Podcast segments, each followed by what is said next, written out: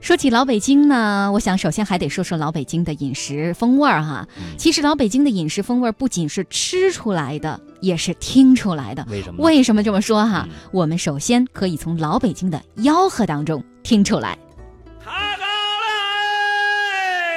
酸要辣辣哎，酸辣凉粉儿啊哎。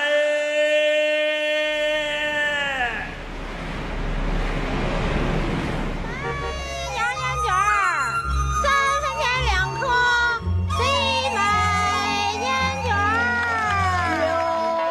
我卖报纸，买报、侨报、华北日报、新民报、小时报、三六九花报，买报、侨报、华北日报、新民报。号外呀，号外呀！看新闻啊，火车上房喽！我喊这个呀，就是招引这个看报的人，他要听见有新闻，他必定要买。实际上，这是我说的这编个字造的。啊要清楚，对，口音要正，哎，最好啊就是普通话，呃，普通话说普通话，哦，大家都听得懂，是，先由北京话这儿练，北京话可别说那老北京话，什么是，你颠儿了，嗯，杀鸭子了，啊，就比如说一个吃吧，哦，一个吃的就很多名词，啊，这搁个馒头，你把它吃了。这不就得了吗？很多名词形容啊，吃了，还有什么名词？你把它参了，参了，参原来是文言的啊，哎，可搁在这儿它算土语。哦，这这算两用的，你把它啃了，哦，你把它开了，哦开了，还有你把它捋了，嗨。叫卖。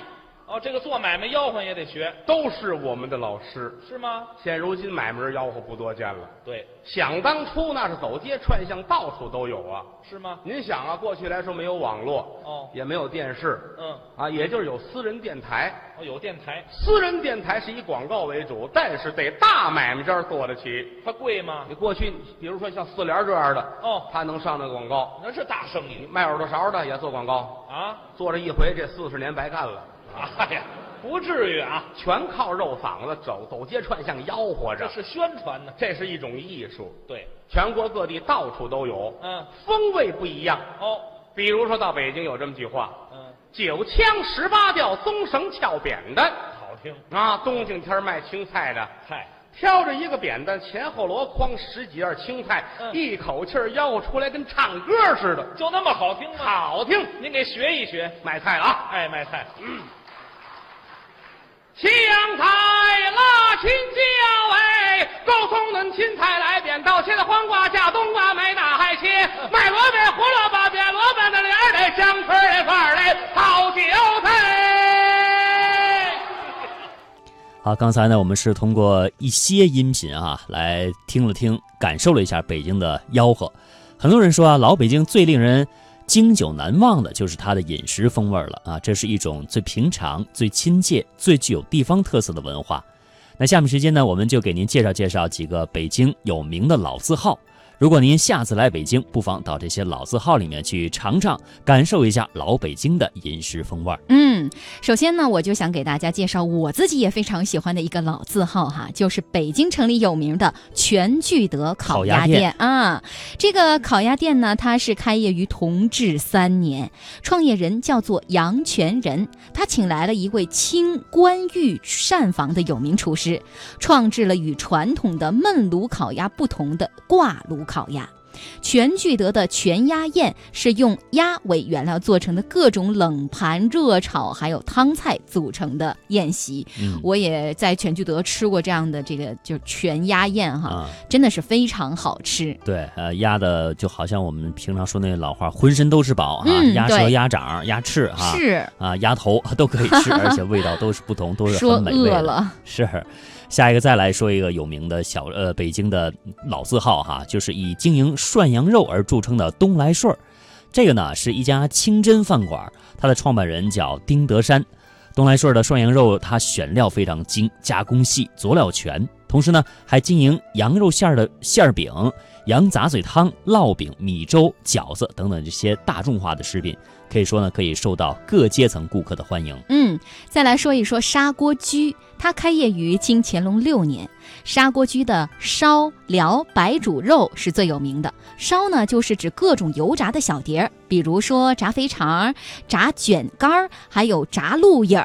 嗯我应该是这么读对，哈，这其读的非实。常地道。对，其实是尾巴的尾，对在这里呢就得读炸鹿尾儿。哎，那燎呢，就是用木炭来烧猪头，还有肘子的外皮，燎成金黄色，然后呢再煮。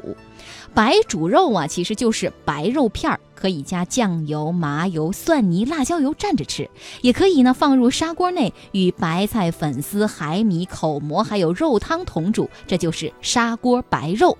砂锅居的名菜呢，还有砂锅三白、砂锅下水，还有砂锅丸子、烩酸菜等。嗯，再来说一个，在我们电台附近就有一个店的哈，这个烤肉季，它呢是创办于道光二十八年，创办人叫季道彩。这家店呢是经营烤羊肉，它燃烧的是枣木，再掺上松枝的柏木。店里面火光熊熊，烟雾腾腾，这食客是可以一手拿酒杯或者是烧饼，一手呢用一尺多长的筷子，把羊肉在调料当中啊浸过之后，然后再在熟的就是非常热的铁条制成的这个肉质子上来烤。这边烤边吃啊，显得北方人的这种粗犷豪迈的精气神儿。另外呢，嗯，烤肉还有一个烤肉名店叫烤肉碗，呃，它烤的不是羊肉了，是小牛肉。哎呀，我觉得咱们这老祖宗啊，真的是妙思哈！嗯，他想出来、创造出来的这种烤的方法，嗯非常的独特，对，我都得需要你在一边跟大家介绍的时候，一边脑补那个画面哈。大家也可以想象一下。嗯，接下来要给大家介绍的是叫仿膳庄啊，仿膳饭庄，它开业于一九二五年，是位于北海的北岸，由原来在清宫内当差的赵仁斋创办。仿膳的菜肴色香味形都极讲究，名菜有八鲍鱼龙须。呃，扒鲍鱼嗯龙须、扒鹿肉、溜鸡脯、凤凰鱼肚、罗汉大虾、怀胎桂鱼等上百道。嗯我觉得今天这个鹏飞编的这个稿子真的是挺残忍的呀。。就正好适合咱们这个哈 应该然后我如果正香港来说呢，现在是下午茶的时间。对对对，但是我们可能快到晚饭的时间了，嗯肚子正饿呢。对，还有这个仿膳饭庄，他们制作的小点心啊也很精致，比如有豌豆黄啊、芸豆卷儿啊、小窝头、肉末烧饼，都做的是小巧玲珑，讨人喜爱呀。说到这个仿山饭庄的位置啊，现在呢这个店也是非常的火哈，就是北海北岸。嗯呃，那现在大家呃，可能我们香港朋友来到北京呢，也非常喜爱去一个地儿，就是这个酒吧街哈，嗯北海的这个后海。对对对，而且呢，这个位置和咱们香港驻京办还非常的近啊。嗯如果香港朋友来到这儿，呃来到香港驻京办办事儿呢，不妨拐个弯儿来到这个仿山饭庄来吃一顿。另外再说一个官家菜馆啊，北京城内有一家官家菜馆叫，就是谭家菜，它的创办人呢叫谭宗训，这个人啊是清末的一位翰林，有学问。谭家菜属于粤菜啊，这和我们香港朋友更加接近了。它呢以紫鲍、海参等海味儿为主。餐厅内呢摆着紫檀的家具啊，而且还挂着名人字画，真的是哎呀很、太讲究了哈啊！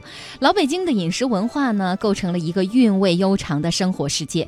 中国当代作家萧乾回忆北京的小吃时说：“回想我漂流在外的那些年月，北京最使我怀念的是什么呢？是喝豆汁儿、吃爬糕，还有驴打滚儿。从大鼓肚渡子铜壶冲出来的茶汤嗯和烟熏火燎的炸灌肠，哎呀，这我也爱吃啊是哈、好多从北京迁到台湾的文化人呢，当他们回想起老北京的饮食风味儿，不免都会涌起难以排遣的怅惘和乡愁。呃，由精益求精的谭家菜，到承恩居的阴沉蒿，还有到砂锅居的猪全席、全聚德的烤鸭、烤肉碗的烤肉，再到穆家寨的炒疙瘩，还有驴肉爆肚、驴打滚儿、糖葫芦、酸梅汤、奶饽饽，还有奶乌塌，还有萨其马，还有。热豆汁哎儿、涮羊肉、茯苓饼、豌豆黄、奶酪，啊，灌肠炒肝儿，以及冬天夜半叫卖的冻梨， 嗯心里美。对，哎呀，天哪，真是求之他处，何可复得呀哎！如果这挨个儿能尝一遍哈，啊 这那就太美好像了人间美味都尝遍了一样。是的，是哎的。这就是北京饮食文化的魅力哈。